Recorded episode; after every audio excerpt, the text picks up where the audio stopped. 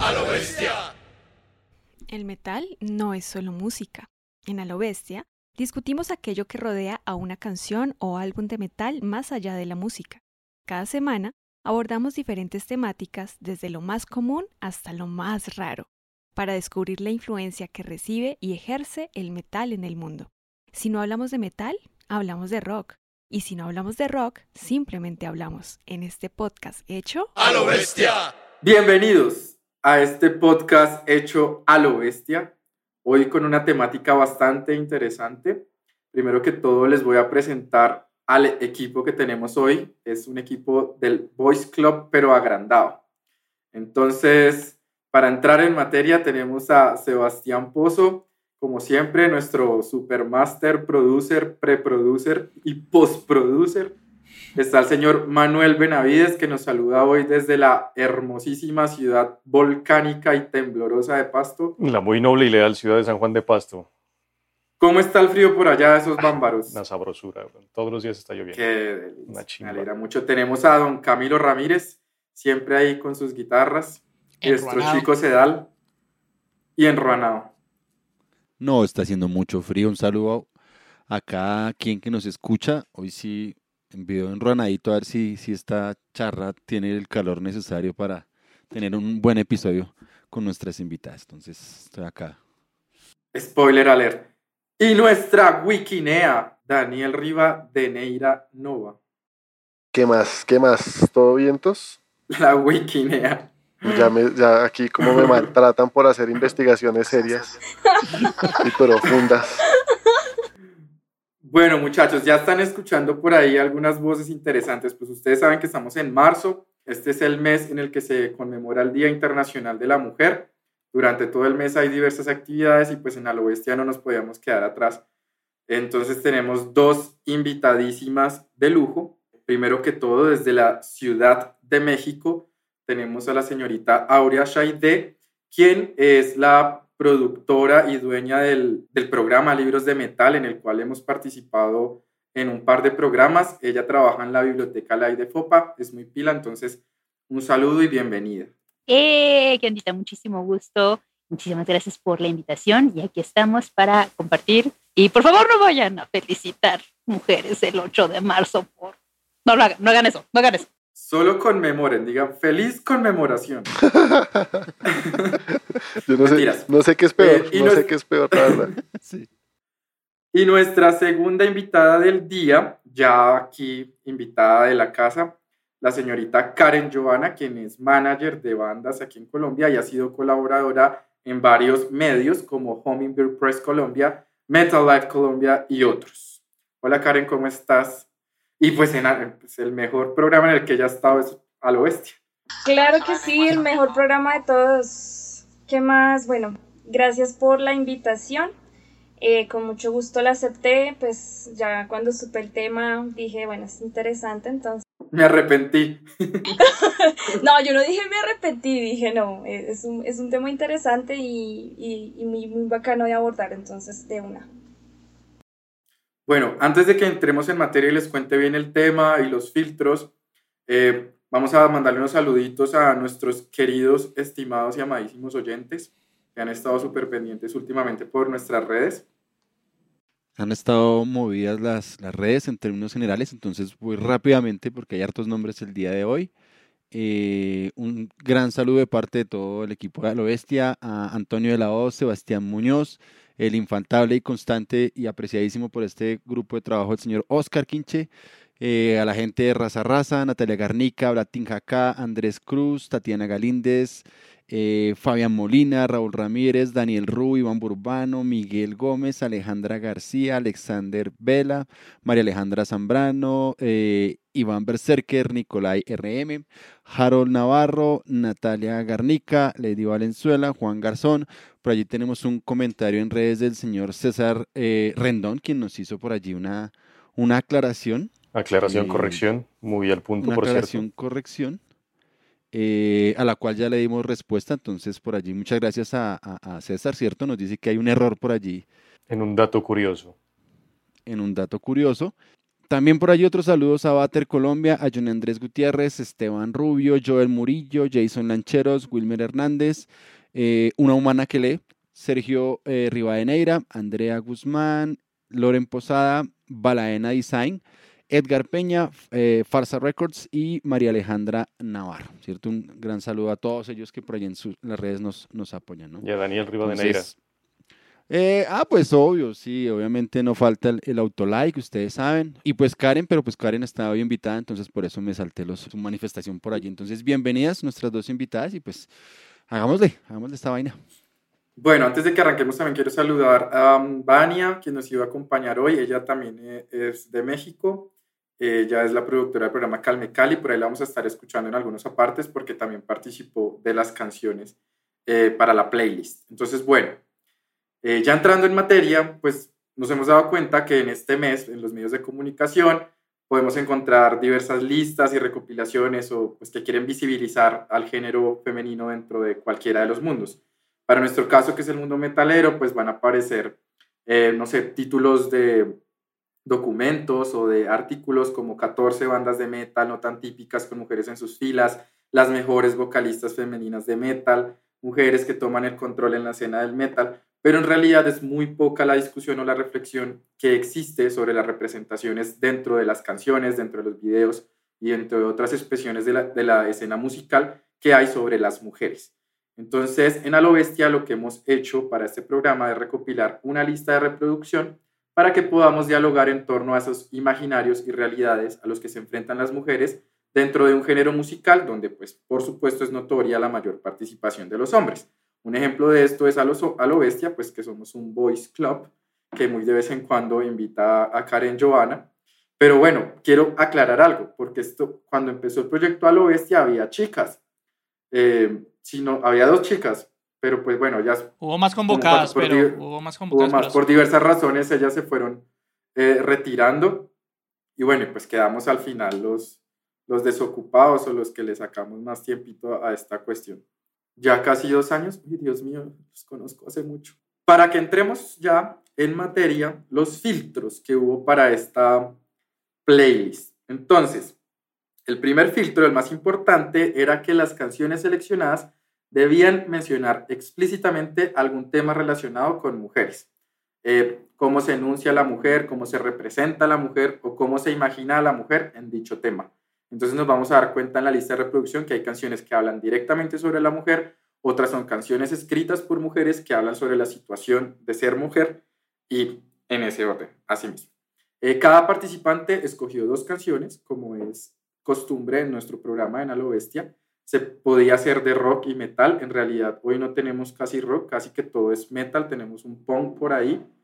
Eh, y tenía que ser una internacional y una nacional, obligatoriamente.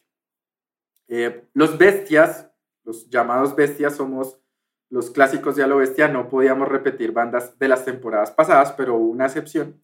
Eh, tenemos un nuevo miembro acá que se llama El Repetidor, que es la segunda vez que repite banda. Pero nuestras invitadas sí tenían libertad frente a dicho filtro, aunque ellas no lo hicieron y no repitieron. Muy juiciosas. Y bueno, también vamos a estar hablando de algunas bandas o de algunos artistas como eh, pausitas ahí entre la presentación de las canciones para que descansemos que queremos destacar hoy. Entonces algunas, de pronto ya al final les pondremos en la lista de reproducción eh, canciones de estas artistas sueltas para que ustedes las tengan en, en cuenta. Perdón, son artistas mujeres.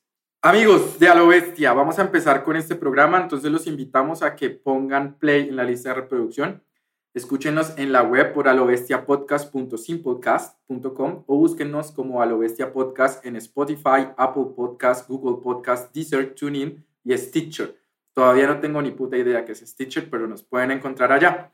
También los invito a que visiten nuestras redes sociales para estar al tanto de información y contenido adicional sobre los episodios y el podcast. Estamos en Instagram, Facebook y YouTube como Alobestia Podcast.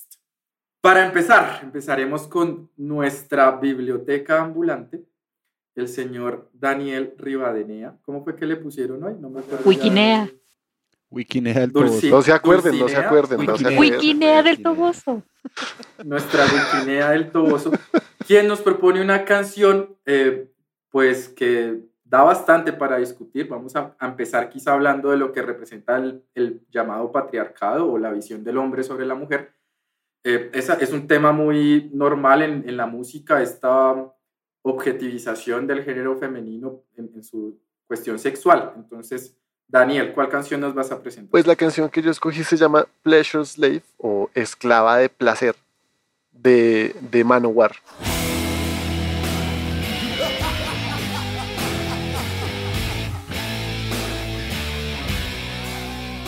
Manowar pues es una banda norteamericana de heavy metal, se formaron en 1980, o sea, hace ya 41 años, y son, o sea, ellos, la temática principal de las canciones de ellos son temas como de fantasía y de mitología, sobre todo nórdica y grecorromana, pero pues en este caso en particular esta canción es una porquería en realidad. Yo la detesto, pero pues viene mucho al Ay, qué bueno que lo dice.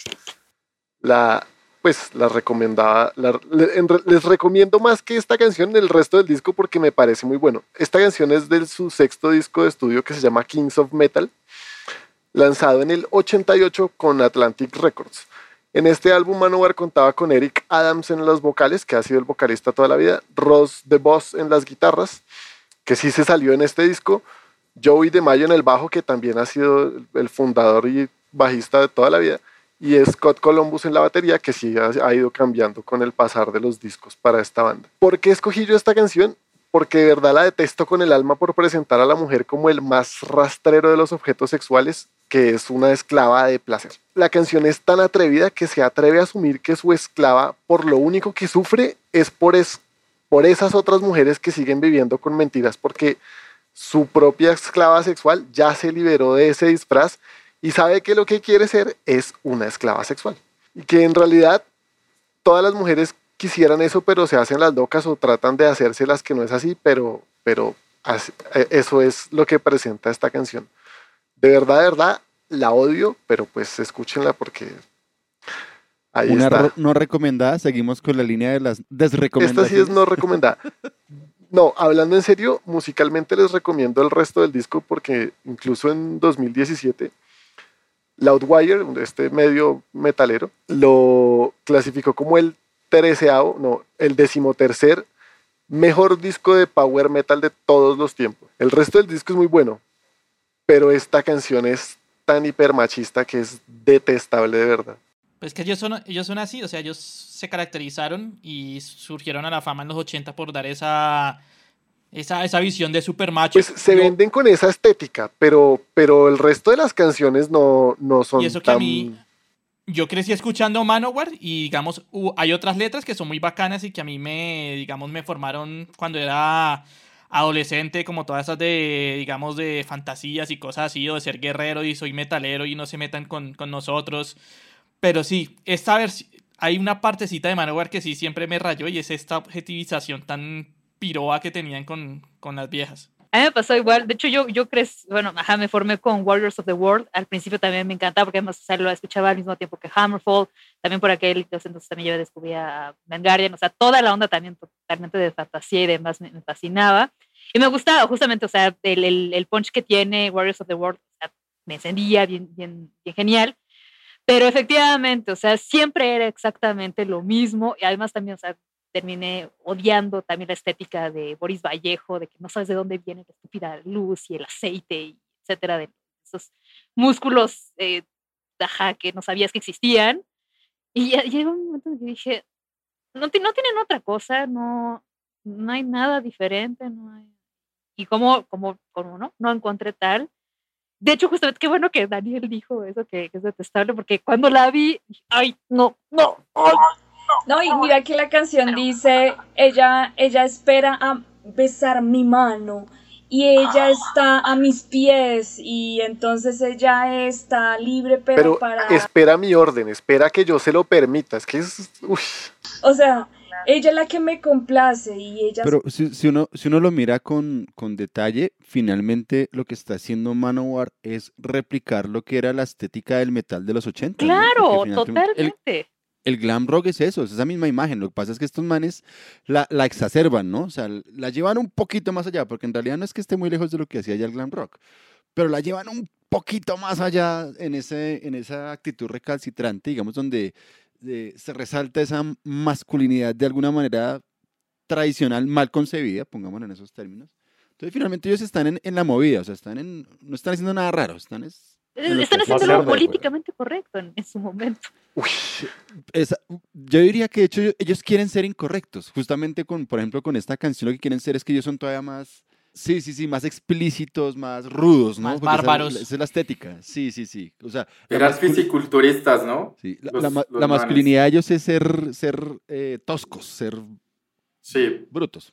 y, leí en ruidosos. una entrevista, en una, bueno, una, una reflexión que le hacían a esta banda Manowar, decía que ese imaginario de poder que tenían y pues en, en su power metal era asumido a través de símbolos fálicos como las espadas, ¿sí?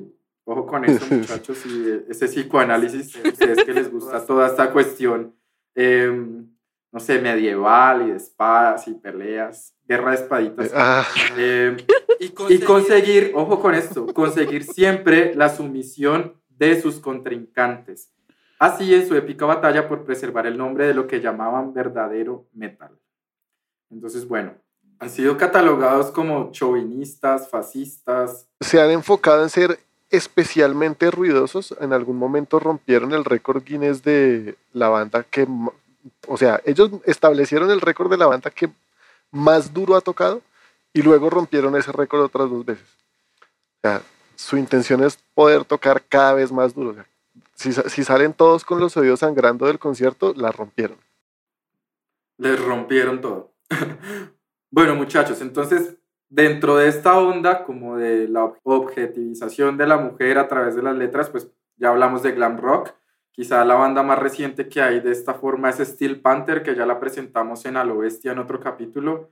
Mm, Una banda que hace este tipo de canciones en el 2021, o sea, en el momento en el que estamos hablando, en el que se suben las chicas al escenario pero bueno, ya es una parte como más de reírse sobre la temática, ¿no? Como de hacerle una es como la mofa. ridiculización del, del tema. De los Sí, 80. como la ridiculización de, de esta temática. Vamos a continuar con una banda colombiana, con nuestro repetidor oficial, el señor Sebastián. Eh, vamos a pasar como de esta, esta visión pues tan de esclava a una visión un poco más idealista, ¿no? De la mujer vista como una musa o la canción hecha poema alrededor de una mujer. Pero no es un poema muy... es como una mujer muerta, no sé, Sebas, explíquenos. Bueno, primero, aclarar por qué la repito. Y es porque yo había propuesto, pues a mí se me ocurrió proponer una, pero es que es de una banda que, que no tengo nada bueno de qué decir acá, entonces pues, ni para qué. Y además es horrible la canción. Entonces, bueno, prefiero irme con esta que habla algo bueno y, me- y además la banda me encanta. Bueno, la banda que les voy a presentar en, en realidad es Vitan et Mortem, banda conformada en el 2002, ya hemos hablado de ellos acá. Eh, un saludo allá al viejo Juli si nos escucha de casualidad.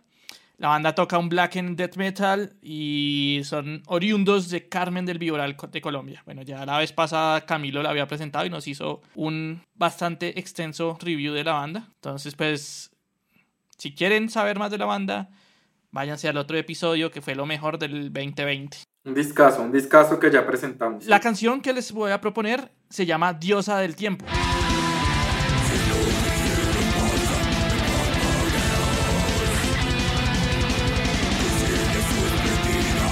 Esto es tomado del álbum Sinfonía para el funeral de un ángel. En su discografía aparece como el quinto álbum de ellos, pero en realidad, cronológicamente, fue el primero que ellos iban a, a grabar. Pero por varios motivos que les pasó, no lo terminaron nunca grabando y ellos compusieron nuevas canciones y, mejor dicho, este quedó en el olvido durante casi 10 años. Permaneció inédito hasta que pues, Julián decidió regrabarlo y, y sacarlo, pues, darle la oportunidad. Entonces es un álbum que es muy distinto a lo que ellos hacen porque en este álbum tienen cosas más folclóricas, se centran más como en el folk, son mucho más melódicos en vez de la brutalidad pues, que tienen en otros discos y tiene esta temática como más romántica, más que iba de acuerdo con esas épocas de 2000-2002, ¿no? Que ya la hemos hablado acá mucho. La canción hace alusión al a un concepto abstracto que es el tiempo, pero entonces cogen a esta figura del tiempo y le dan la personalidad de una diosa mujer. Entonces hablan de, del tiempo como si fuera una mujer solitaria, oscura, y es como si fuera una, lo que yo entiendo, lo que capto es una representación casi gótica y helénica, una fusión pues entre gótico y helénico de, de una diosa del tiempo. Lo que a mí me parece curioso es que pues en el black metal es muy o sea, se encuentra mucho este tipo de, representación, pero femenina. Ellos hablan mucho de figuras femeninas supernaturales,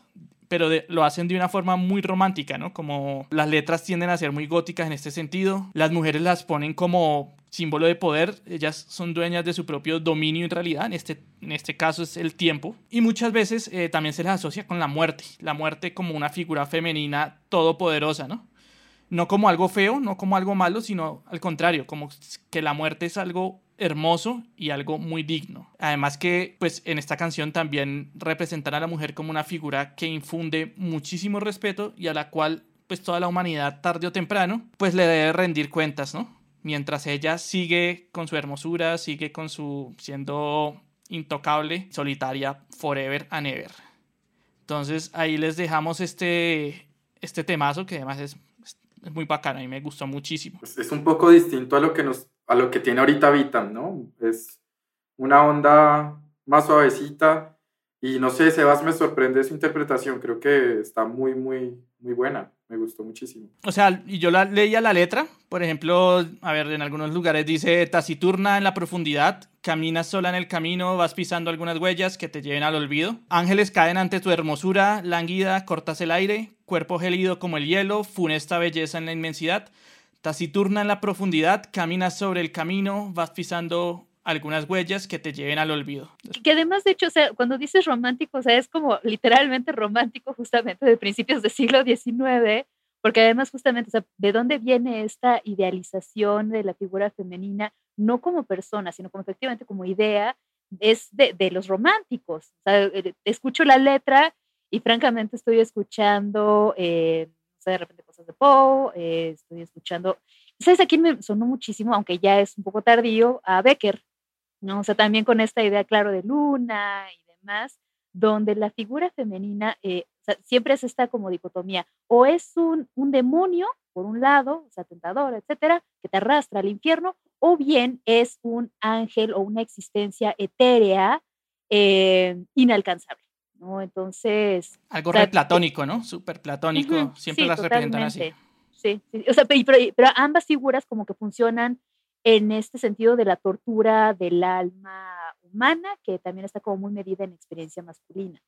O sea, yo escuché decir, ah, pues es el tiempo, es la muerte. O sea, la manera en que la representación funciona es, diferente Yo, yo le decía a Jonathan que una de las, de las, tareas difíciles para este episodio fue justamente hallar una canción que hablara en concreto de una mujer. Yo le decía, o sea, de, de mi búsqueda, la única canción que encontré que hablaba en concreto de una mujer, hablaba de una actriz porno. Sí. es, es, muy difícil y eso dice mucho también de, de, en términos ideológicos, cómo está el asunto dentro del metal. Ya, ya que Camilo toca el tema, vamos con una de las primeras preguntas que teníamos ahí rondando en nuestro semi-guión. A lo bestia nunca ha tenido guion, honestamente. Es un montón de preguntas y ideas hechas ahí extrañas. La primera pregunta es, quiero que, que nos ayuden esto Camilo y, y Karen a ver. ¿Es el metal conservador en términos de género, raza e identidad? Uy, pero sí, a mí me parece que sí, el, metal sí discrimina en muchos sentidos, pero sobre todo las bandas que son súper radicales. Me parece que en términos de género eh, sí ha sido bastante mm, eh, selectivo con, digamos, los músicos que acepta o con, uh, sí, más que todo con los músicos que acepta, yo puedo decirlo. Hay, yo conocí algunas bandas que solo permitían a hombres o solo tenían pensado que los hombres eran los que tocaban mejor. Y esto me pasó, no en Colombia, me pasó en Francia.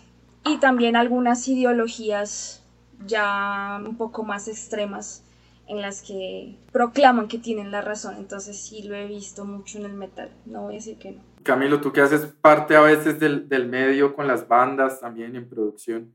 yo hace años tuve una jefe quien fue la primera persona que me hizo pensar en eso y, me dijo, es que todos los, los, los metaleros y, los y muchos rockeros acá son godos, me dijo ella. Y desde esa época, hace unos 8 o 9 años atrás, vengo pensando en la idea. Y realmente para contestar la pregunta, yo digo que sí. Sí, en, en- términos generales uno pu- puede ver que en el metal hay mucho conservadurismo. De pronto no en el ala política eh, vista, pero sí de alguna manera, y, y ojo, no quiero que esto suene a- a justificación, pero es, pues por lo menos desde donde yo lo veo, es, es como la, la esencia del asunto y es, los cambios culturales siempre se dan de forma gradual, no se dan de manera abrupta. Y el metal no está ajeno a eso, o sea, por más que, que intente ser contracultura, que trate de, tener una posición un poco más, si se quiere, irreverente, no se puede negar que hereda muchas cosas de la cultura y, y- e infortunadamente, en muchos casos, esa forma conservadora de ver el mundo se preserva allí también en la actitud de, de los músicos, en lo que dicen, ¿cierto? En lo que hacen, lo que cuenta Karen, por ejemplo, es un, buen ejemplo de, de ese asunto. O lo que yo mencionaba hace un rato, no hay muchas canciones en concreto que hablen de, de una mujer. Yo en rock sí tengo varias, varias, varios ejemplos, pero en metal no, no en mi mente en este momento no tengo un solo caso que me permita decir, bueno, sea otra mirada frente a ese tema, ¿no? Casi que eh, lo que han dicho hasta el momento Sebas y, y Aurea, ¿no? O sea, como que o está por allá en la parte sagrada o está por allá en la parte eh, endemoniada de la situación, pero no hay, no hay un- una referencia en concreto a la mujer. Si bien obviamente el papel de la mujer dentro del metal se ha ido posicionando a través de los años, definitivamente va, a cambiar y, se volverá mucho más abierta la situación. Pero si revisamos estos, estos 40 años de, de- metal y más aún el metal extremo, sí hay esa posición conservadora. No, y es que además en ese, en ese sentido, las violencias de género pues, se manifiestan de diferentes maneras. O sea, justo en las expresiones del extreme metal están como las de las más brutales. No solamente hablar de, eh, por ejemplo, feminicidios, tortura, violación, etcétera, sino también, por, por ejemplo, estas actitudes que se replican en la industria de hacer menos el trabajo de, de músicas, de vocales, el decir que, por ejemplo, solamente una mujer sirve para el melódico, no, sirve para los growls, que no sirve para, etcétera, ¿no? Pero también están, por ejemplo, estas otras actitudes, eh, no, menos, no menos ofensivas, por ejemplo, que también, por ejemplo, se da muchísimo en el Power, en esta onda justo de, de idealización de las mujeres como esta damisela que tiene que ser rescatada, que tiene que ser... Ajá, bueno, o sea, que es el motivo, ¿no? O sea, es la princesa Peach que, que de alguna manera motiva la misión de Mario. O sea, no tiene historia propia, no tiene, ajá, o sea, como una identidad, sino que esa identidad está en función de la misión eh, de hacerse héroe de los hombres, ¿no? Entonces, o sea, eh, o sea, no es abiertamente violenta, pero sí es otro tipo de violencia, ¿no? Entonces, sí, definitivamente es muy complicado, pero me da muchísimo gusto justamente que, o sea, a estas alturas sea posible no solamente reconocerlo, sino también enunciarlo de diferentes, o sea, siendo mujer, siendo varón, etcétera, ya lo estamos hablando. Vamos bien. Se me están adelantando a los temas. Creo que vamos, la- las, las canciones nos van a llevar hacia esas discusiones, no se preocupen. Sí, sí, sí, pero no, no bané, viejo, no bané. No, no, no baneo. Deje que fluya. Les digo que con calmita. Venga, Camilo, se lo hundo. Uy, Jonathan, por favor. Bien, Mi propuesta, mi primera propuesta para el día de hoy eh, es metal nacional. Ya los que nos escuchan saben, yo siempre le echo mano primero a, a mi biblioteca musical. Bien, bien, por Karen. Entonces, Karen. hoy es la banda bogotana Cuentos de los Hermanos Grind. La canción que propongo eh, se llama Venga Dama, se lo hundo, de su disco del 2013, El Tesoro del Placer.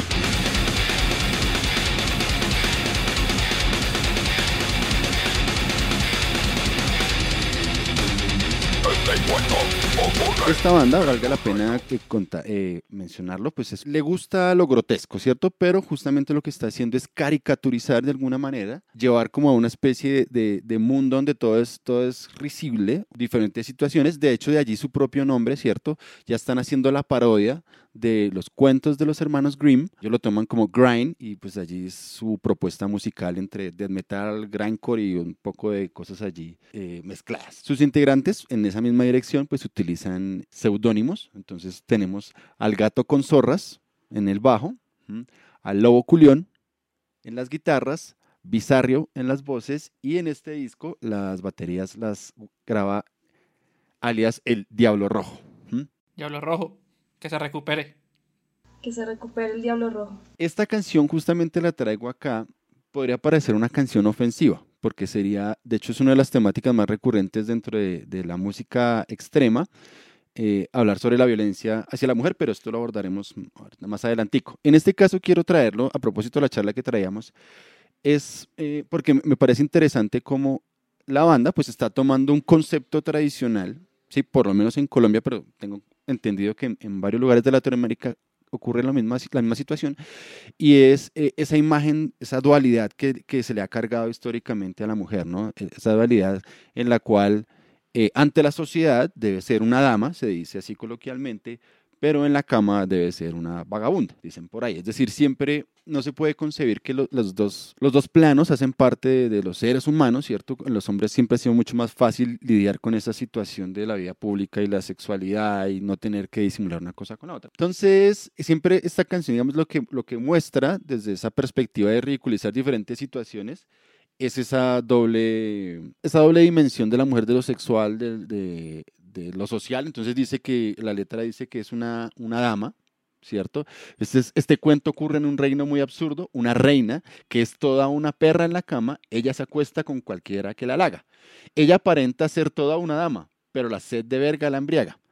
A sus vasallos ella amenaza, le dan placer, o si en sus cabezas van a amanecer. Entonces lo que me interesa, digamos, de, de este, de esta canción es plantear esa problemática histórica entre la mujer de, de no poder ligar todas sus dimensiones en, su realización, sino que siempre se, ha visto como, como desligada. ¿no?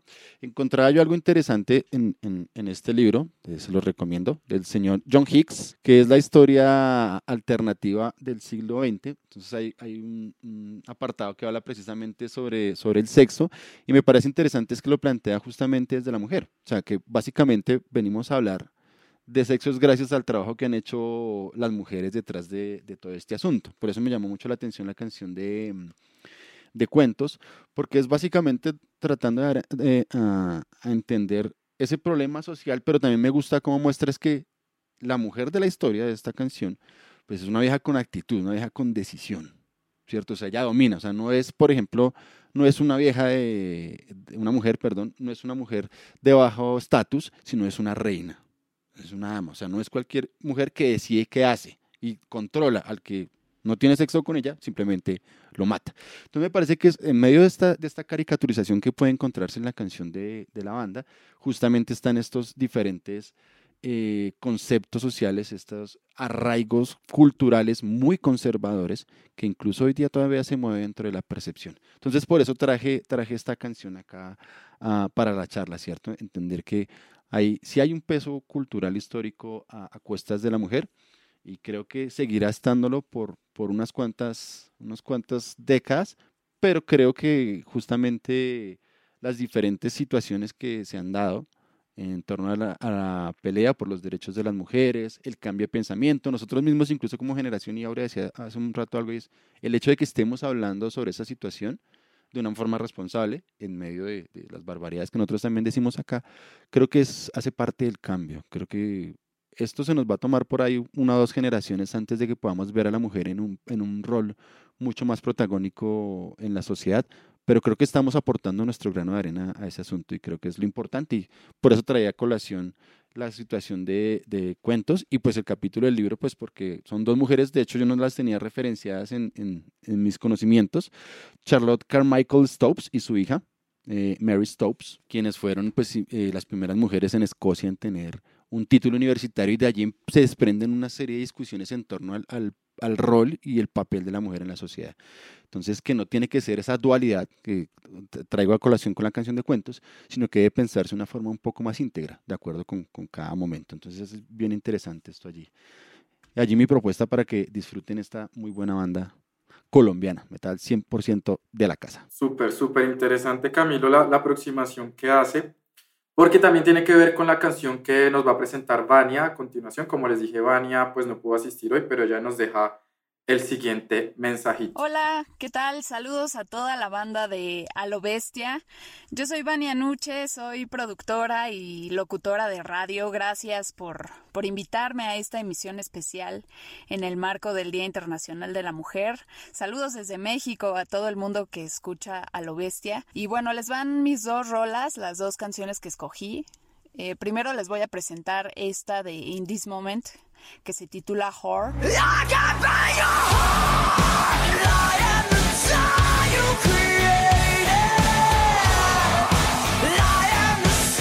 Eh, In This Moment fue, o bueno, es una de las bandas que me inició en el mundo del metal. Hay muchas otras, pero bueno, In This Moment me jaló justo porque la vocalista es una mujer. Entonces desde ahí me llamó la atención a mí. Y elegí Horror, que es el tercer sencillo de Blood, del cuarto álbum de estudio de esta banda estadounidense In This Moment, porque eh, la canción habla sobre recuperar el poder, recuperar nuestro poder y reencontrarnos con nuestra autoestima y con el amor propio, o bueno, recuperar ¿no? esa autoestima y el amor propio que perdemos por situaciones perturbadoras o dolorosas. Todos nos hemos enfrentado a una situación en la que nos hemos sentido menos, ¿no? Y esta canción es de eso, de empoderamiento. Hay dos versos que recupero. Dice, You don't know how hard I fought to survive. You don't know about this life I lived. Que significa, no sabes lo duro que luché por sobrevivir y no sabes nada sobre la vida que yo he tenido. Y pues así es, ¿no? La gente siempre juzga, siempre hay gente que le gusta humillar a otros y tacharlos por las decisiones que toman y las acciones que los llevan en su camino, pero solo nosotros conocemos nuestra propia vida, nuestra propia historia y por qué hacemos lo que hacemos, ¿no? Entonces, esta canción se trata de eso, de recuperar nuestro poder, nuestro valor, de aferrarnos a eso y dejar que los demás hablen y nos pongan la etiqueta que quieran y al final pues siempre estarán equivocados. Entonces, esto se llama Whore o puta de In This Moment aquí en A lo Bestia. La um, cantante de In This Moment, Maria Brink, explicó que todo lo que esta palabra significa, en realidad lo que ella quería era como rebelarse en contra. Es, un, es una canción sarcástica que lo que ella quiere es que se aprenda cómo se puede jugar con el poder que se le ha entregado a otras personas, que nadie las puede controlar que nadie tiene el poder y bueno, que tienen que liberarse de esa vulnerabilidad y que la música en este momento pues es una de esas formas artísticas que las pueden llevar a eso. Y para ella la palabra whore significa woman honoring one another rising eternally. Entonces hace este bonito, ¿cómo se llama cuando uno hace una composición a partir de la primera letra de cada palabra? Profesor. Acróstico. Acróstico. Hace este lindo acróstico Women honoring one another, rising eternally. ¿Listo? Entonces ahí los dejamos con In This Moment, que lo encuentran en nuestra lista de reproducción, la canción Whore del álbum Blood del 2012. Bueno, pues entonces vamos con nuestra primera ronda de Wikitips en A lo Bestia, por aquí por su, su ser, humilde servidor, especialista en investigación profunda en fuentes de referencia obtenidas directamente de, pues, muy buenas fuentes, no vamos a decir la Wikipedia porque qué desgracia. En estos Wikitips entonces queremos destacar algunas artistas que han sido importantes o destacables por algún motivo en la historia del rock y del metal. La primera que queremos destacar hoy se llama Esther Jinx Dawson, quien fuera miembro de la banda Coven, que fue como la primera banda verdaderamente reconocida que incluyó muchos temas de ocultismo en el rock. A mí me suena mucho que a Coven ya la recomendamos en el episodio de ocultismo, ¿cierto? Sí, tal sí. cual. Entonces, bueno, pues esta banda es de finales de los 60 Coven además es reconocida como, como la banda que de verdad introdujo el simbolito de los cachos en, en la cultura popular, en el rock y en el metal, antes que, que Dio, ¿no? Porque lo sacaron en su álbum debut de 1969, Witchcraft Destroys Minds and Rips Souls, que abre con el tema que se llama Black Sabbath, porque algunos dicen, ¿será que Black Sabbath no hubiera sido Black Sabbath sin Coven? A mí me parece que, que está complicado porque estaban lejos, ¿no? Y fueron muy paralelos. El primer disco de Black Sabbath salió en 1970, este es del 69, pero Black Sabbath ya se habían formado desde el 68, entonces no sé, de pronto pudo, haber influencias cruzadas ahí. Pues esta, esta mujer, Jinx Dawson, fue educada en las artes del ocultismo por su propia familia, que se guían estas creencias espirituales, y también fue formada en la ópera, por lo que pues, pudo conformar la banda Coven como vocalista junto a Steve Ross en la guitarra y Oz Osborne en el bajo. ¿Y Ozzy Osbourne? Curioso, ¿no? Se llama Greg Osborne, pero era conocido como Oz. algo del, eso son cosas del diablo, Mari. Es mejor no averiguar más. Pero además, recuerdo que en el caso de Jinx, las creencias eran wicanas. O sea, las creencias wiccas, además, también tienen un sentido muy especial porque las wiccas tienen una profunda relación con la naturaleza con la, onda de la fertilidad, los ciclos. O sea, también hay una relación muy, muy profunda de, los cuerpos, particularmente desde el mecanismo, pero también justamente en la manera en que están codificados, eh, pues ahora sí que las canciones y los temas eh, femeninos. Esa, parte también es muy, bonita. Bueno, porque eh, esta banda Coven sí tiene en su primer trabajo tres, tres temas o canciones que tratan directamente de esa imaginería cristiana de la mujer como ente maligno y tentación para el hombre, que son Wicked Woman, que se refiere a la mujer malvada o la bruja que pues fue muy perseguida en el medioevo, White Witch of Rose Hall, que habla de un caso concreto de la bruja de Rose Hall, una leyenda que fue muy famosa en Jamaica, y For Unlawful Carnal Knowledge, que menciona el acto sexual por fuera del vínculo religioso del matrimonio en el que la mujer es quemada y tratada como bruja por ser ella quien incita al acto, que pues es típico del judeo-cristianismo. Entonces, ese es el primer wikitip de Jinx Dawson. Que además lo, triste es que no solo el judeocristianismo, o sea, sí, es, así, es, es, una creencia general, o sea, ella se lo ganó porque iba vestida así, ella se lo ganó porque estaba actuando de manera provocativa y pues ella se lo ganó. Incluso en otras religiones, otra abrahámica, por cierto. Incluso si fuera de eh, religiones también es así el pensamiento. Sí, también. Pues fuera de las religiones, lo que acaba de describir Aurea.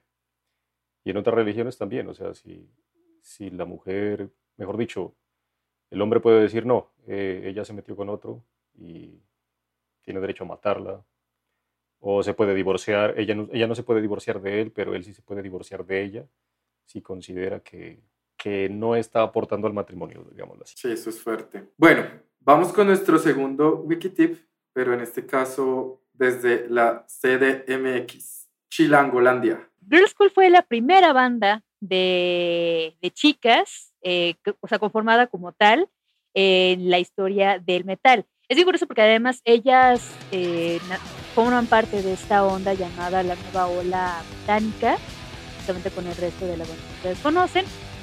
Y algo bien interesante es que su primer estilo justamente era, ya tenía como elementos de punk, ya tenía elementos bueno, ahora conocemos justo como, como thrash. De hecho, justamente eh, su sonido captó la atención de Lemmy y fue considerada justamente como una banda hermana de Motorhead. Y eso también eh, genera también como muchas preguntas, ¿no? Es decir, eh, eran chicas muy, muy talentosas, me encantan porque además justamente en entrevistas decían, o sea, sucedió que nuestra banda se formó de manera orgánica por mujeres, no por decisión, sino porque nadie quería, o sea, ningún hombre quería tocar con, nosotras porque creían que pues, esto no era para, nosotras, ¿no? Y entonces justo mencionaban, o sea, somos una banda de, metal y que sucede que son, somos chicas. Eh, también es interesante el nombre de Girl School porque además lo que hacen ellas es un poco también resignificar desde su performance. También, por supuesto, está bien, bien establecida esta fantasía eh, con tintes pedófilos de las chicas colegialas, porno, etcétera. Y lo que hacen ellas es que tienen una actitud muy, eh, muy descarada. O sea, ellas realmente se, se apropian de los instrumentos, se apropian del, de, del escenario. Tiene una, presencia súper chida. las vi hace poco en un video en el Backen en 2016. Y también me parece una de las cosas más hermosas porque también es una de las bandas más longevas de metal que existen hasta ahora. Y ya, bueno, han estado activas 40 años. Y lo que me encanta porque también sobre todo es el, es el ejemplo que ponen que un cuerpo femenino viejo arrugado, o sea, no, justamente no con estos eh, elementos de, deseo sexual, pueden adueñarse del escenario, o sea, ves a, la, a la baterista y bueno, o sea, también ciertamente no, no, no tiene un cuerpo como tan idealmente cuidado, o sea, ajá, y entonces cuando ellas tocan, lo hacen desde un lugar como muy, muy honesto. También cabe señalar rapidísimamente que cuando empiezan a entrar a al mercado estadounidense, empiezan a cambiar su performance ya por una onda muchísimo más glam y eh, su fanbase británica eh, básicamente las manda al diablo porque se vendieron, eh, ya no tiene nada que ver justamente con lo que nos llamaba originalmente aquí en los barrios de, Inglaterra, pues bueno, o sea, ellas tuvieron que también empezar a hacer sus, ajustes, empezar a encontrar esta, esta identidad. Sea, nos vemos más heavy metal o nos vemos más glam, o, o sea, ¿qué es lo que queremos ser como, como mujeres? ¿Qué queremos ser como artistas? ¿Qué queremos ser?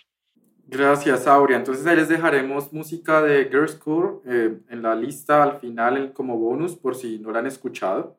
Y volviendo a las canciones propuestas por nuestras bestias de la noche, vamos con la señorita Caleta Joana, que siempre nos sorprende con unas bandas por allá bien raras de black gaze, post black metal, de extreme. Karen, cuéntanos, una canción sota. Eh, esta, esta agrupación es Eye of Nix y ellos hacen como una mezcla de black metal con Doom, Doom avant-garde que llaman por ahí.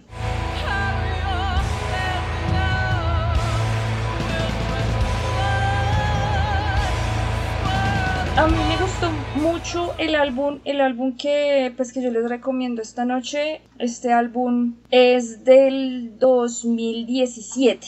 Eh, bueno, la canción que yo quiero recomendarles de este álbum se llama Fierce Ascent. Es bastante particular porque la voz de la, de la chica que se llama Joy Bond es muy bonita en algunas, en algunas partes y luego toma como esa, esa rasgada muy fuerte me gusta bastante y ella misma pues en el escenario se muestra muy fuerte. Esta canción en particular pues tiene una parte que habla sobre todo de cómo mm, eh, la mujer tiende a sufrir cierto rechazo y ella misma trata de superarse con ciertas trata de superarse con lo que lo lo que le sucede todos los días en esta letra, por ejemplo, ella dice, volaré, seré libre, terminaré decepcionada o qué es lo que me ayudará a volver a retomar eh, su vida en general. Esta canción me gustó mucho porque se trata de cómo la mujer se supera a pesar de los problemas por los que esté pasando. Entonces ella explica aquí como una situación amenazante para ella, no explica muy bien y por eso es que el coro se enfoca en esta parte de volaré o seré libre. Hay algo interesante que ella dijo en una entrevista y que a mí me gustó bastante. Dice, mi realidad es esa energía femenina y ese poder que yo puedo irradiar en el escenario más allá de cómo la sociedad me juzga como mujer. Nosotras podemos ser lo que queramos en el escenario y eso es lo que yo quiero irradiar como mujer en el escenario. Lo que yo veo en el metal es un poder que yo puedo obtener como una diosa, donde eh, un poder en ese escenario donde también se pueden ubicar madres, o reinas o simplemente princesas, es lo que ella dice. Y bueno, también su música es muy expresiva, puede ser un poco depresiva por momentos cuando toma ese cierto toque Doom. Toda la canción es Doom, Karen.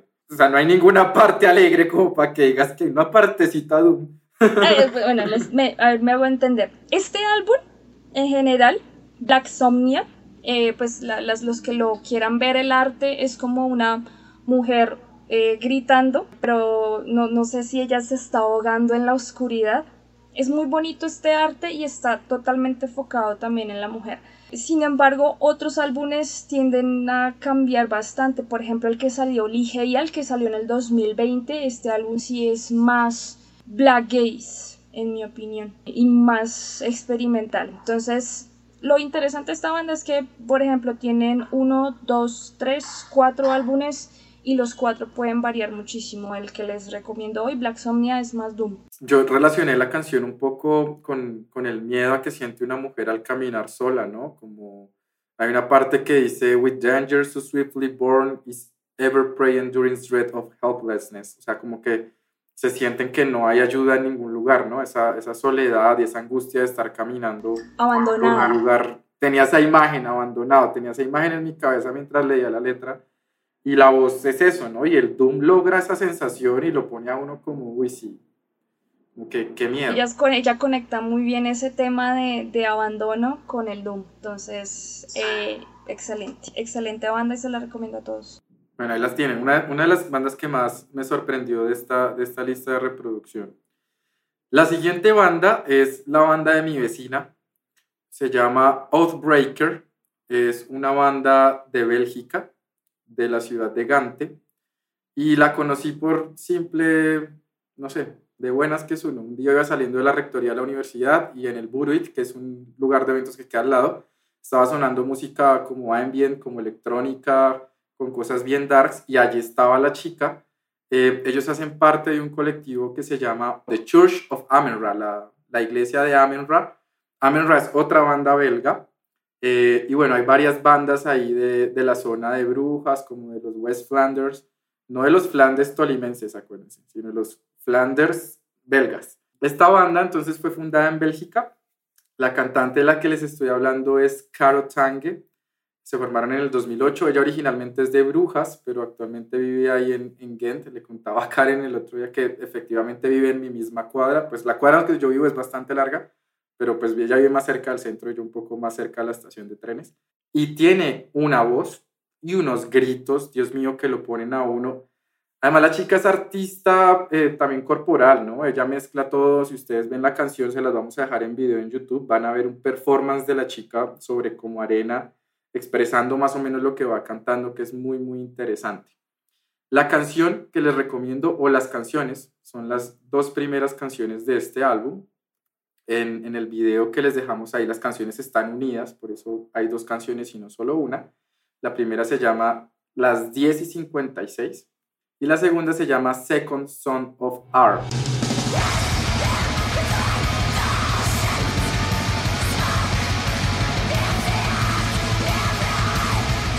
sería como el segundo hijo de R.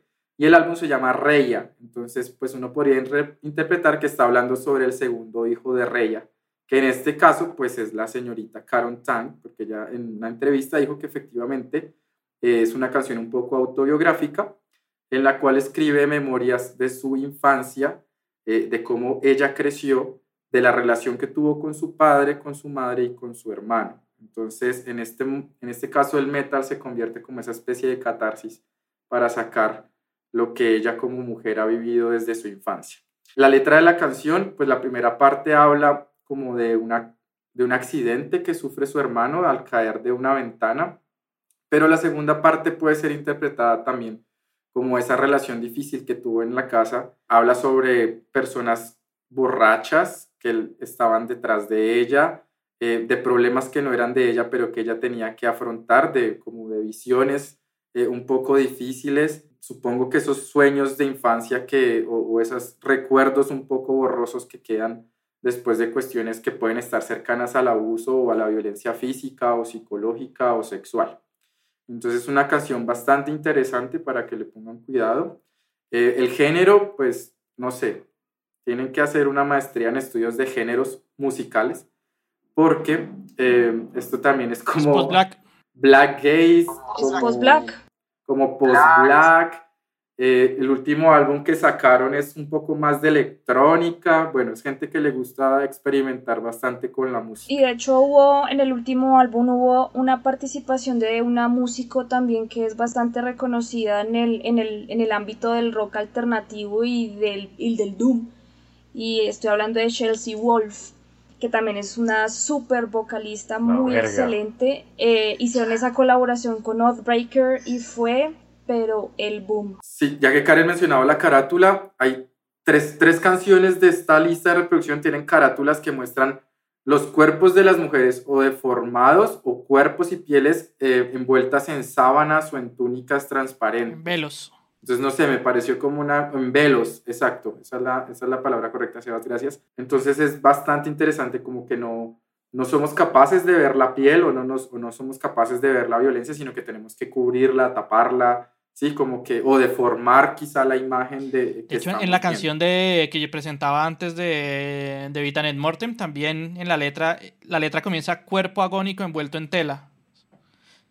Así empieza la, la canción. Entonces es curioso ese, que, que, en, que, en, varias partes, varias latitudes también se tiene como el mismo concepto, ¿no? Eh, yo creo que es como de esta escultura un poco de Grecia, así de las mujeres con velo, así que son súper guau, esas esculturas, por cierto. La que está en Vaticano, yo no me acuerdo el nombre, que eso es una obra de arte muy reconocida, que es una mujer con un velo uh -huh. acostada, una, una virgen, esa obra es divina. Pero sí, es como muy recurrente, la, la mujer siempre cubierta o, o, la piel cubierta por algo, ¿no? Es, Pero pues no sé se alcanza qué. a ver, porque siempre es el, el, velo es como medio transparente. Sí, sí. Entonces, no sé. Hay, hay cierta sensualidad. El video, el video que les estoy diciendo de Outbreaker sale la chica acostada sobre como una arena negra y ella va haciendo un performance ahí, un baile, y pues va como construyendo unas imágenes en la arena.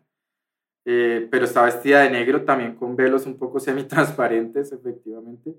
Y la canción termina con una gritería, pero es que es, algo que lo pone a uno exageradamente tenso porque son gritos, literalmente. O sea, no, en, en algún momento deja el gutural por, por gritos. Entonces, para que lo tengan en cuenta. Y hay una versión en vivo. Yo pensaba que estos gritos, pues uno se los saca en, un estudio, pues entrenándolos, ¿no? hay una versión como semi-live y se saca los gritos, o sea, es una cuestión muy, muy potente. Y yo creo que la energía que esta banda tiene en vivo al tocar esta canción lo deja uno, no me acuerdo cómo es que se dice, con shivers. Ajá. Ajá, exacto. En México diríamos ñañaras. Ahorita, perdón, nada más escuchando, me recordaron mucho una banda que es, descubrí el año pasado, se llama Ragana no me acuerdo muy bien de dónde es, también es una banda puramente de mujeres, es una cosa como también post-black, atmosférico. No, a mí la verdad me gusta mucho cómo suena en general. Tienen una canción que se llama You Take Nothing, eso es, así se llama la canción y esa es toda la letra. O sea, es eh, la vocal también gritando You Take sea, es el, el ejercicio del scream. Y me acuerdo mucho que la primera vez que la escuché, o sea, eh, la cuestión instrumentística, ambiental, suena muy, muy bien. Eh, la portada es también como un, un, bosque que se ve a contraluz, en puras, en puras sombras. Es algo también como muy, muy, este, así muy, muy sombrío. Pero al ir escuchando poco a poco la repetición de You Take Nothing, o sea, en, en Scream femenino, o sea, francamente a mí me llegaba a doler sea, no, no, por la onda del scream, sino por las implicaciones que puede tener eso. O sea, el, o sea, a le estás gritando, no te llevas nada, ¿no? A quién le estás eh, gritando, o y también hay una especie de conexión, sobre todo cuando las enunciadoras son mujeres, en este tipo de, de, de exclamaciones, de... O sea, yo, yo lo que me imaginaba con el You Take Nothing es, o sea, puedes como tratar de hacerme daño, eh, o sea, siendo, siendo mujer, pero no te vas a llevar nada de mí. Todo eso que quieres eh, llevarte, mi dignidad, mi vida, mi juventud, mi etcétera, no te lo vas a llevar, ¿no? Entonces era como, al mismo tiempo, este, este sonido desgarrador que viene de la desesperación, de la frustración, de, eh, eh, que viene de la experiencia de género, y al mismo tiempo es como un grito de guerra. Entonces, para mí, o sea, justamente o sea, la experiencia femenina para mí es difícil de, de, escuchar porque se mueven muchísimas, muchísimas cosas, ¿no? Y que, bueno, o sea, obviamente funcionan de manera distinta que si es un growl o que si es un eh, scream masculino. Nada más quería mencionar eso. Bueno, ya Camilo la agregó de bonus a nuestra lista de reproducción para que la tengamos ahí. Siguiendo con la discusión, quisiera preguntarle a Sebastián, el que está en el medio, como productor y también ha estado como músico, eh, ¿usted cree que actualmente el medio metalero sigue siendo un medio de y para hombres? No, no, no, no. Yo no creo que sea eso.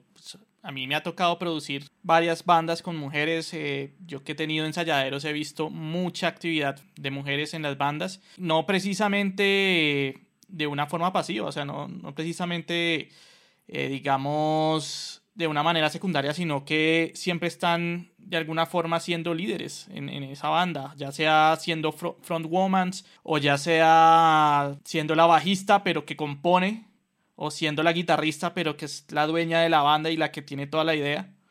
Entonces, pues es lo que yo estoy viendo como desde acá, desde mi, lado de productor. También me llegan eh, mujeres muy buenas, en su instrumento me refiero. Valga la aclaración.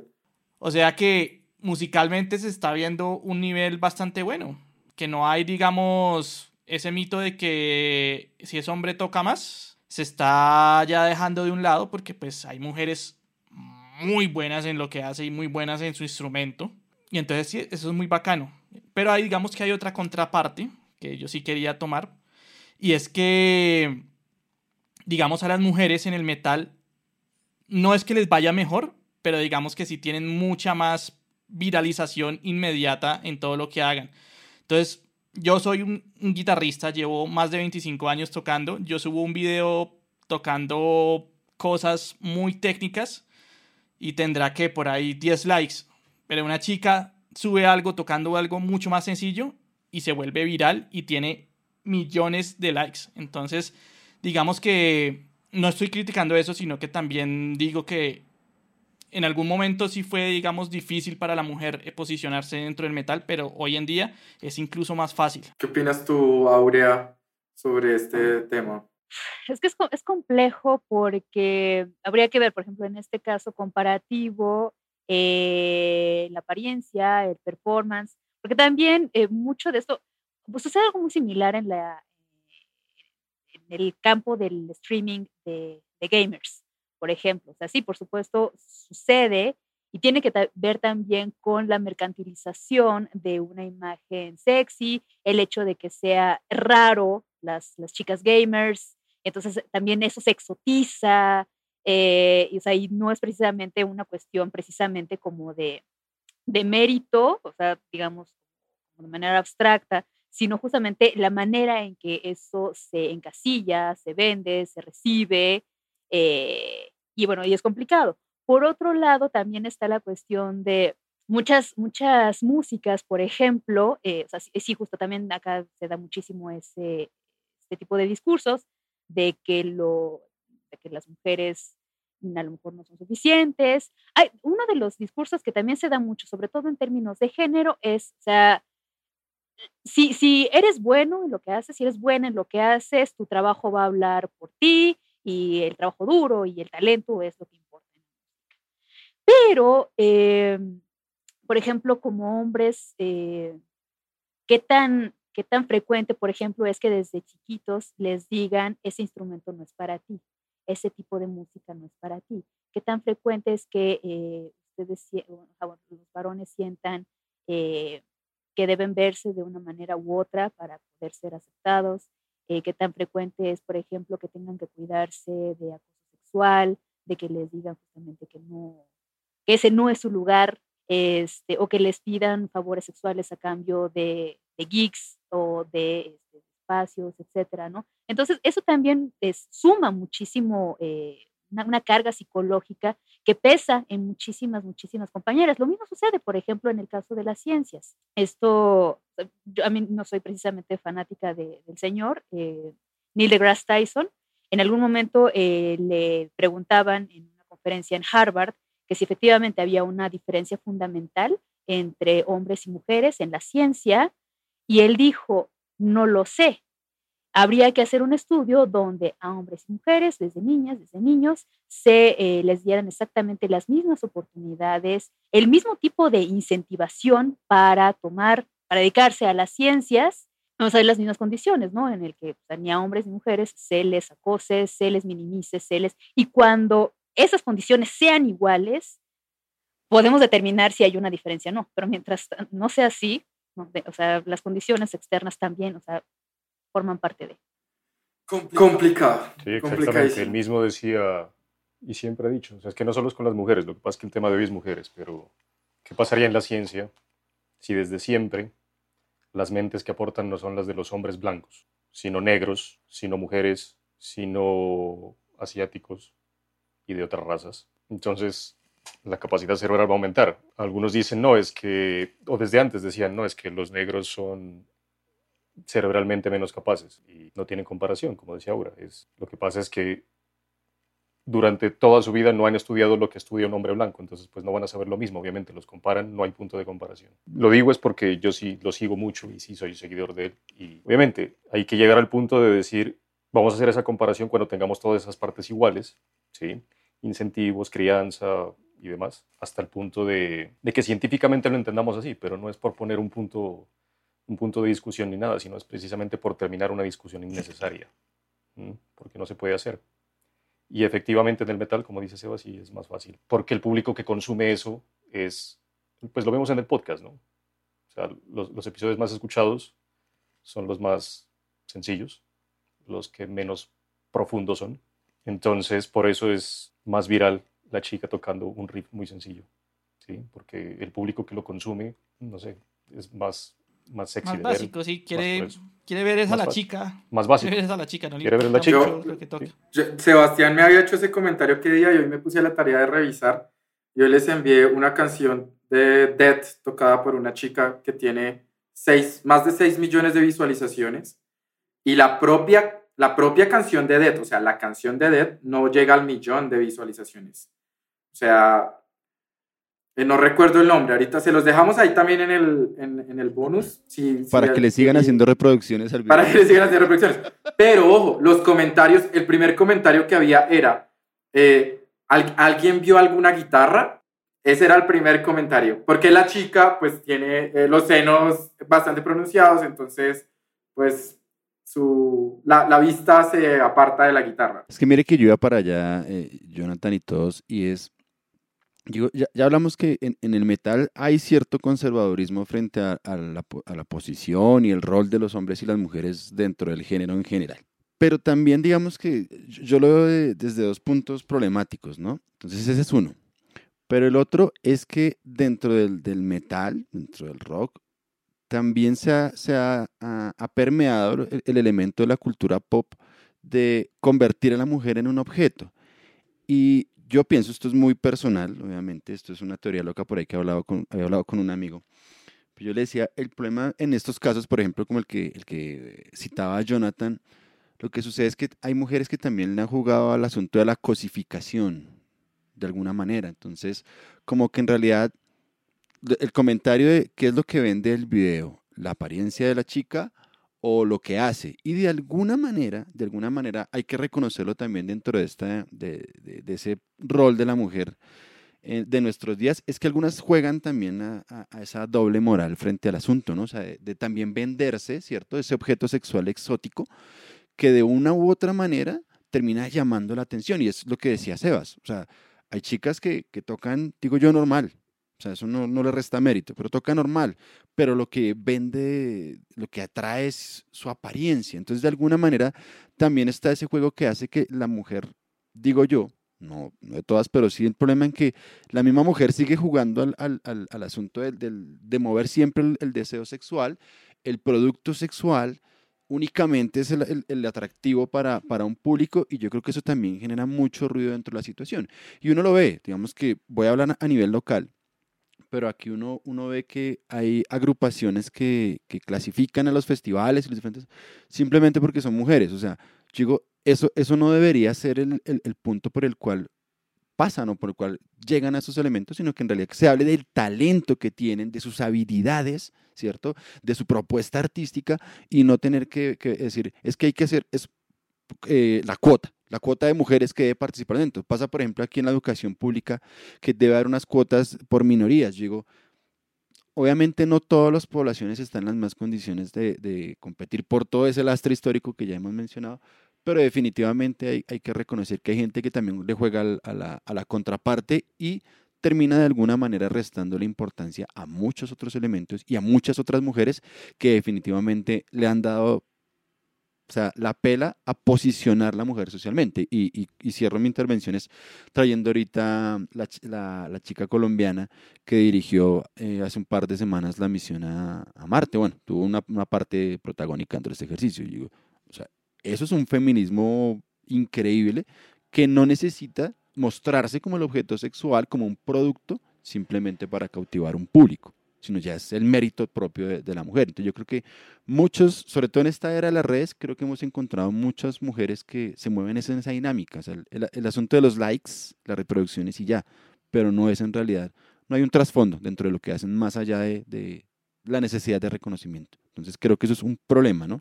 no digo de todas las mujeres. Bueno, pero así, así, como, así como está esta chica que les decía ahorita, hay otra guitarrista, bueno, esta chica, la que toca la Dead, a mí me parece que pues toca muy bien, pero también hay una chica eh, que tiene muchísimos likes, que es, es musulmana y aparece con su, eh, ¿cómo se llama?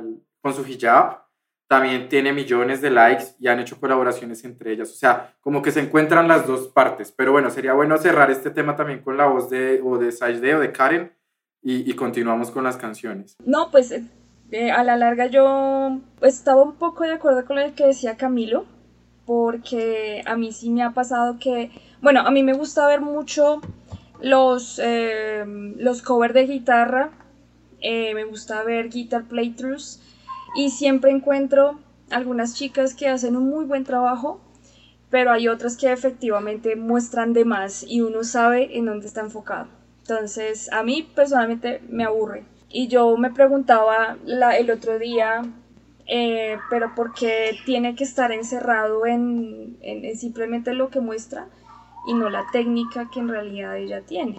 Eso es lo que yo me preguntaba y pues nunca llegué a ninguna conclusión, honestamente. Digamos, ya para cerrar esto, yo quisiera aportar, no, tampoco toca enfocarse a que, digamos, si, la, si una chica toca, pues que se tape y todo eso porque no es la idea. Digamos, al contrario, vístase como quiera, si quiere salga desnuda.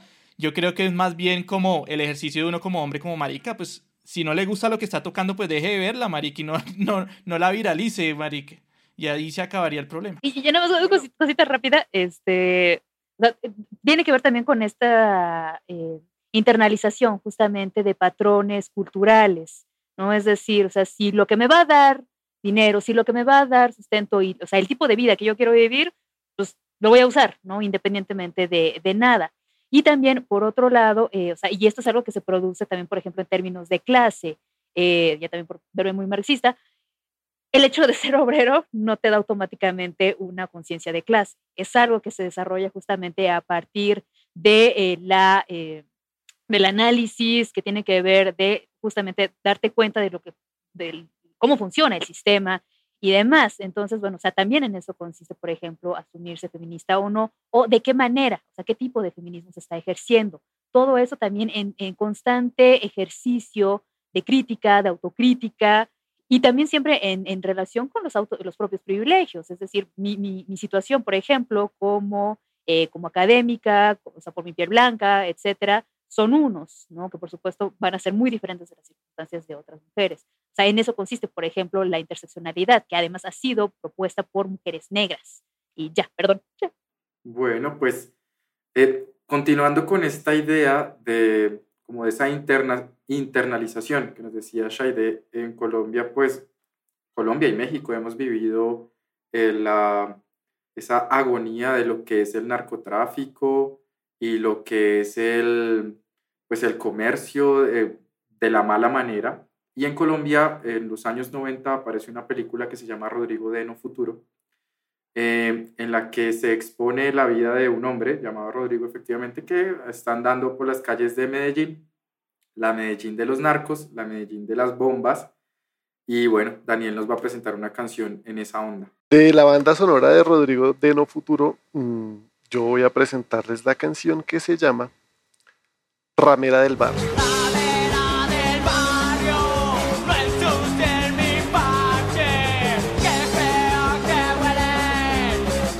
De la banda de punk Mutante X o Mutantex. Yo no soy el más conocedor del punk colombiano, pero en realidad. Pero soy el más nea, el más nea, sí.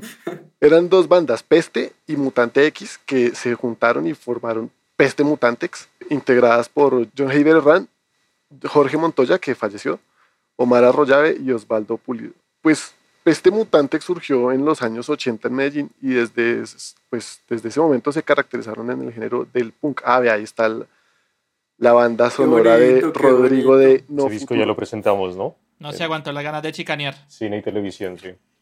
Sí, tenía que chicanearlo. Eh. Claro. Para los oyentes, Camilo nos está mostrando el acetato de Rodrigo D. ¿Ese, es el, ese, ese acetato es 2019 o, o 98, 1998? No, este es 2000, 2011, si no me falla la memoria. Una reedición.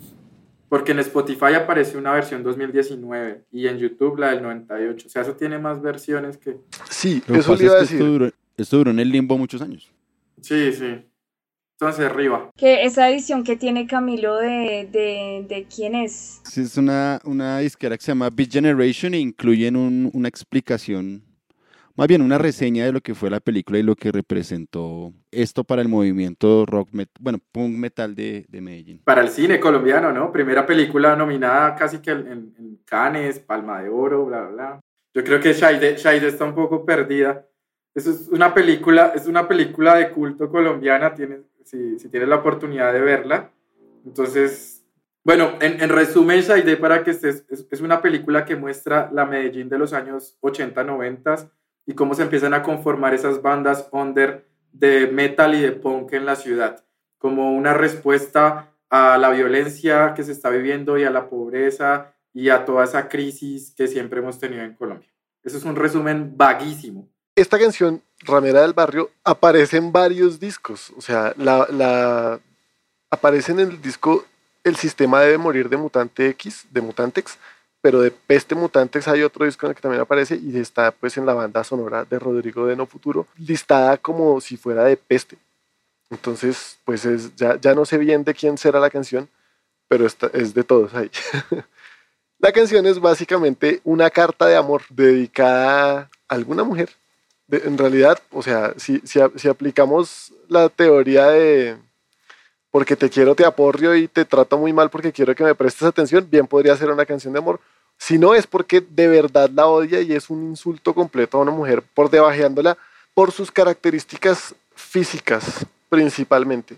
Este, este tipo de, de ataques yo creo que sistemáticos, juntados pues con la violencia de Medellín que hubo en ese momento, que dejó pues vulnerables a muchas personas, tanto en lo económico como en lo social, como en lo personal, digamos, que usted la traten así por, por fea y sin futuro alguno, pues propendió o impulsó a muchas mujeres a tratar de retocarse para conseguir que un capo de la droga que la sacara de pobres, que las cogiera básicamente de trofeos. Entonces, ser la demostrar de un capo de la droga era haber logrado el éxito en la vida para estas mujeres en, en realidad desvalidas, ¿no? Digamos. Que a día de hoy eso es algo que perdura, ¿no? Por ejemplo, en Cali, en Medellín, a las, a las peladitas chiquitas de, de los 15 años, su sueño es que las operen y ser así, pero esto es como algo que va quedando de esa época, ¿no? Y pues que la, la, la televisión ha aportado mucho a eso, ¿no? Tenemos novelas como las narconovelas como Las muñecas de la mafia, Sin tetas no hay eh, paraíso. Sin tetas no hay paraíso.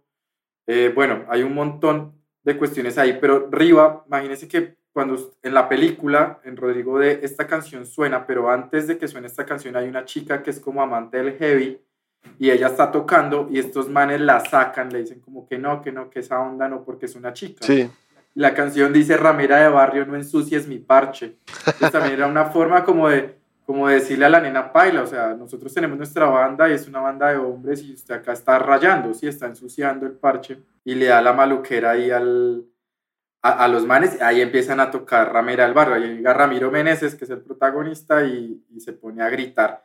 La letra de la canción es muy simple, es ramera mi barrio, no ensucias mi parche, qué feo que huelen tus perfumes varios, y el resto de la canción es ya, ya, ya, ya, ya, ya, ya, ya, ya, bien. Eso no tiene más. Tus tetas caídas no entretienen a nadie. Sí, esa es, esa es la letra de la canción.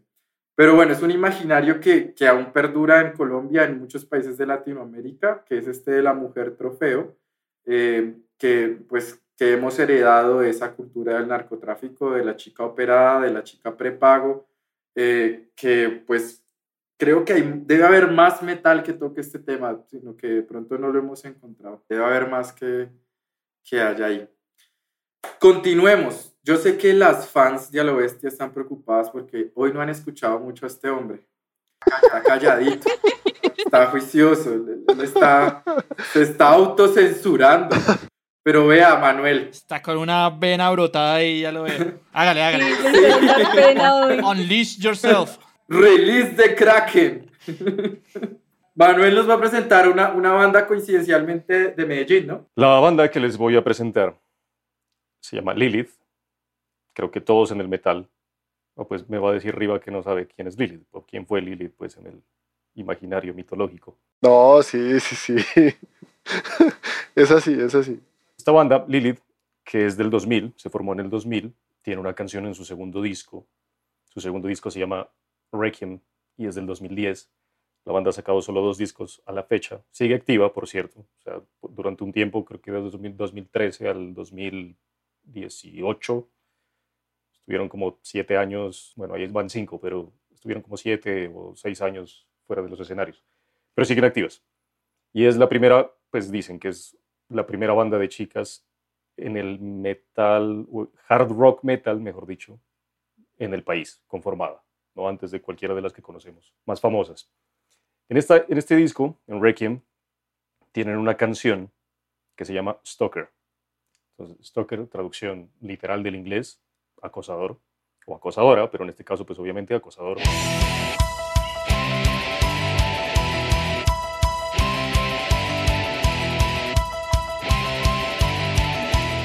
Y trata precisamente de la situación de cómo se sienten las mujeres, en este caso, pues la banda o las chicas que están, o la vocalista en este caso que canta y transmite el mensaje, sobre su relación con un man que a la larga como que lo que da a entender en toda la canción al final es que como que le vende una muy bonita relación, están en una muy bonita relación, pero que como que el man, como decimos aquí, pero el cobre.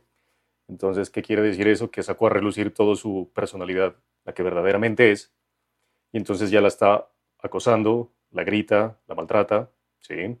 Por ahí dice, You walk slow around my home, o sea, si caminas lentamente alrededor de mi casa, obviamente acechándome, ¿no? Toxic eh, alert. You, make, you make me afraid, by, but I am your prey. Entonces, me, asustas, pero no soy tu presa. Entonces, la vieja como que también se empieza a despertar. Y hay una frase en la canción donde, donde le dice, This is the last time you make me play your game. ¿No? Esta es la última vez que me haces jugar tu juego.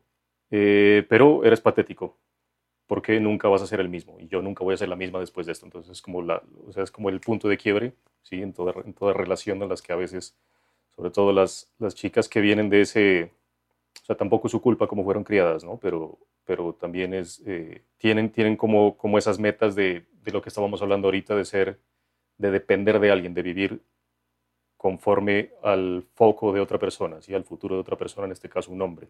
Entonces, se pueden dejar maltratar porque siempre van a tener una figura superior. Entonces, obviamente, pues eso viene desde la crianza y tampoco es que sea su culpa cómo fueron criadas, pero sí es su responsabilidad cambiar esa, perspectiva, ¿no? Y pues la nuestra, hacerlo, hacerlo visible. Entonces, es también ese, ese stalker es, llega al punto de quiebra en, que sufren todas, las, todas las mujeres, la mayoría, pues, y a través de la historia, sí todas, que son acosadas, pueden ser por debajeadas, que hay muchas violaciones. Eh, en Colombia hace unos años tuvimos muchos, muchas noticias de, de, incluso empalamientos que hacían en el Parque Nacional, o sea, que violaban a las mujeres, las empalaban, las quemaban con ácido. No, sigue, sigue pasando, sigue pasando. Sí, sí, pero fue un boom, pues sí, o sea, no sé, fue un boom, obviamente eso pasa y seguirá pasando tristemente. No, no, no es que haya sido un... Pero digo, hubo un momento en que eso explotó, que habían todos los días, eran no la misma noticia, sino noticias diferentes que como copycats por ahí, que no sé, les, llamó la atención la locura que hacía otro bruto y la repetían. Pero, pero sigue pasando, entonces es, ese como esa conciencia. Y el video es, es como grabado, la chica, bueno, de todas ellas, ¿no? Que por cierto, las, las, las presento a hoy en día, la banda son Camila Botero en la voz, Tatiana Galíndez en la guitarra, Marcela Carmona en teclados y voz, María Clara Arenas en el bajo y Camila Noreña en la batería. Son hoy, han tenido un montón de integrantes, muchos cambios, pero hoy en día son ellas. Y eh, bueno, su primer disco es Playground del 2004 y están grabando, creo que este año, porque han sacado un par de sencillos este año, entonces ya están en Spotify y YouTube, los pueden encontrar por ahí. Han sacado dos sencillos y los pueden escuchar, entonces de pronto este año sale un nuevo álbum para conmemorar sus 20 años de carrera, ¿no? Que llevan 21, pero pues el año pasado pues fue una, nada, una coyuntura para todos. Entonces, eh, lo que digo es, la chica que está cantando, bueno, todas en realidad están como en un sótano, tienen un televisor, obviamente este video es del, creo que de esa época donde estábamos en Colombia, en, el limbo entre, estábamos dejando los televisores de tubos y pasando al, al pantalla plana, entonces ahí esos televisores viejos están como encerradas en un sótano, en una cama con muñecas algunas, entonces es como de poco a poco el man las va dominando, ¿sí? Y las va encerrando cada vez más hasta que las deja en... prácticamente las secuestra, ¿sí? Obviamente en un principio fue una mentira consentida, pero pues después cambió. Como Barba Azul. Como Barba Azul. Es muy, muy interesante que las chicas no, si bien hacen rock, no se visten de negro, sino que tienen una onda más como pop, ¿no? Sobre todo en ese video, sí, es que no es, un metal metal, por ejemplo, la como más que quieren ver como más colegialas. La, carátula del primer álbum, Playground, bueno, el nombre también lo dice, están en un carrusel y están como las, y además eran más, entonces hay como siete, y están montadas, pero es una ilustración, no es una fotografía. Entonces también están ilustradas como con, juguetes y trajes como más infantiles, entonces sí es así. La segunda sí es, es como montaje de fotografía con ilustración encima y también tienen otros, otros atuendos. Sí, no es metal enteramente. Por ejemplo, esta canción tira más como al gótico de finales de los 90 en grupos de de los que ya hemos hablado mucho, de los que hicieron boom en ese tiempo, solo que sabemos que aquí llegó después. Por eso le abrieron incluso a Within Temptation en un toque. Entonces es, es como, en ese, como en ese rayo, entre rock, entre metal un poco gótico, entre, por ejemplo, hay, un, hay una canción que hicieron en un evento el año pasado online con una, con una entidad en Medellín y es colombiana, que es una canción también que viene al caso, hablando y rescatando y resaltando la mujer colombiana, el papel de la mujer colombiana, ¿sí? lo berraca que es, la campesina que trabaja, que produce, etc. Y todo lo que hacen las, las demás mujeres como un ejemplo, es más, tiene un poquito más de, le meten hasta un, poco más de cumbia ahí, entonces son sonidos autóctonos. Entonces, por eso no es tan definitivamente metal, ni rock, ni nada, es una mezcla. Una fusión. Una fusión ahí eh, rescatable que, que, que, encuentren todos esos patrones y los amalgamen en, en, sus sonidos.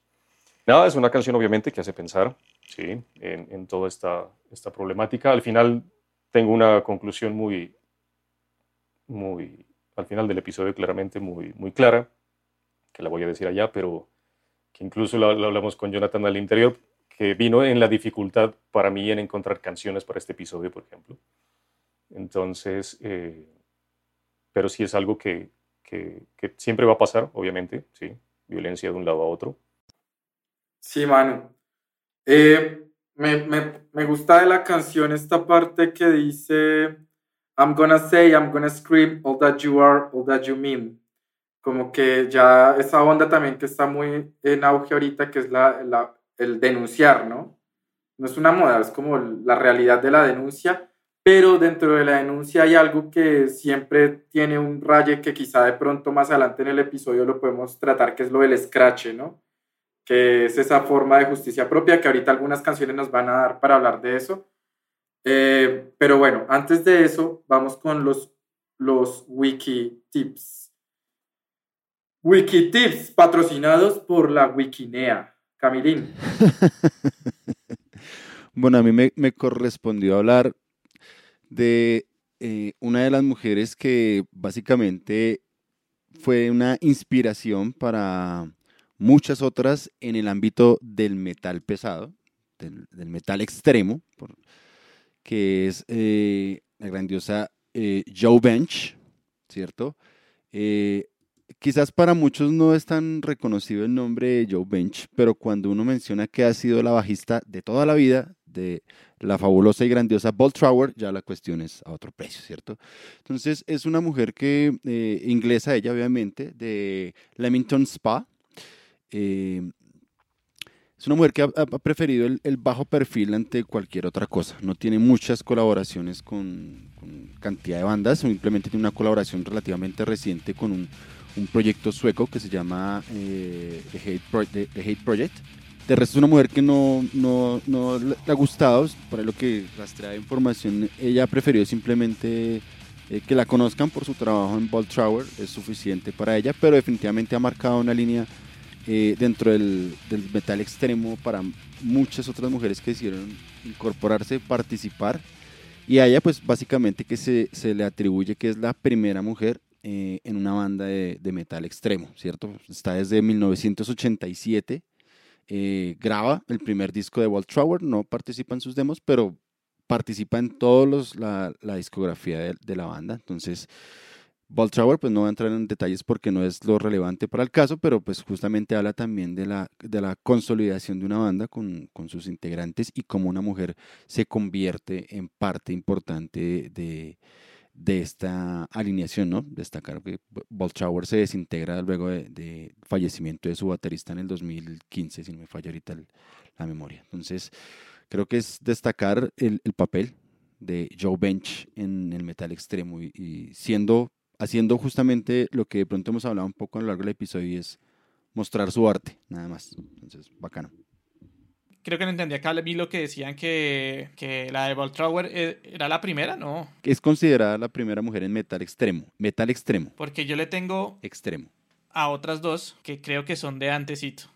Entonces, les voy a hablar principalmente de, de Laura, Laura Bravo, más conocida como Lori Bravo, quien fuera la vocalista y bajista de la agrupación de death metal y también poco grindcore, o sea, metal extremo, llamada Nuclear Death esto es, esta es una agrupación formada en 1986, entonces por eso me puso a pensar, porque estos son antecitos. Ellos han, sacaron cuatro, cuatro demos en sus primeros años y sacan, sacan su primer disco, como tal, su primer álbum en 1990. A partir de ahí ya sacan cinco álbumes de estudio, que son Bright of Insect, Carrion, of, Carrion for Worm, All Creatures Great and Eaten, The Planet Ketchenxial, y Harmony Drinks of Me. Además de eso, pues han tenido un EP y varios compilados, ¿no? Además de músico, es pintor, bueno, pintora y fotógrafa. Esta banda Nuclear Dead se, se, desintegró como en el 2000, pero ella ha seguido trabajando en sus proyectos solos. Él tiene un side project que se llama Raped y también saca cosas bajo su propio nombre. Entonces, Nuclear Dead esta es una banda, es bien extrema, su sonido no es el mejor, es este sonido ultra sucio, ultra cochino de un death metal que, que se me empezaba a manifestar como, como grindcore. Entonces me recuerda a bandas como Repulsion y, al y los principios de Napalm Death. Y sí son como contemporáneos porque fue por toda esa, esa época ¿no? que, empezó a salir el grindcore. Y quería hacer una mención eh, honorífica a, a, a Sabina Klassen, que ella era la, la cantante de Holy Moses, banda de trash también alemana, súper buena. Entonces, esa también me parece importante nombrarla. Bueno, Sebas, entonces ahí les dejaremos las, los bonus de la banda de Joe Bench y de la banda de Lori y de Holy Moses también. Entonces ponemos ahí una, una cancioncita para que la tengan en cuenta. Hasta aquí esta primera parte del capítulo en torno a las realidades y, e imaginarios sobre la mujer en el mundo del rock y el metal. Recuerden que pueden encontrar la playlist en YouTube, en Alobestia Podcast, en Facebook, pueden escucharnos en Spotify, en algo que se llama Stitcher, en Apple Podcast, en Deezer, bueno, donde ustedes deseen. Y no olviden que este es un podcast hecho completamente ¡A Riva, cuéntale, convéncela de verla. Yo no, yo, yo no la he visto. Riva, usted ¿Qué pasó con la wikinea? La tengo Es- pendiente. este man no ha tenido sexo con fuego entre mis venas. No ha visto Rodrigo de. No, ¿qué clase de metalero es usted colombiano, mano. Nos presenta cómics que aún no existen.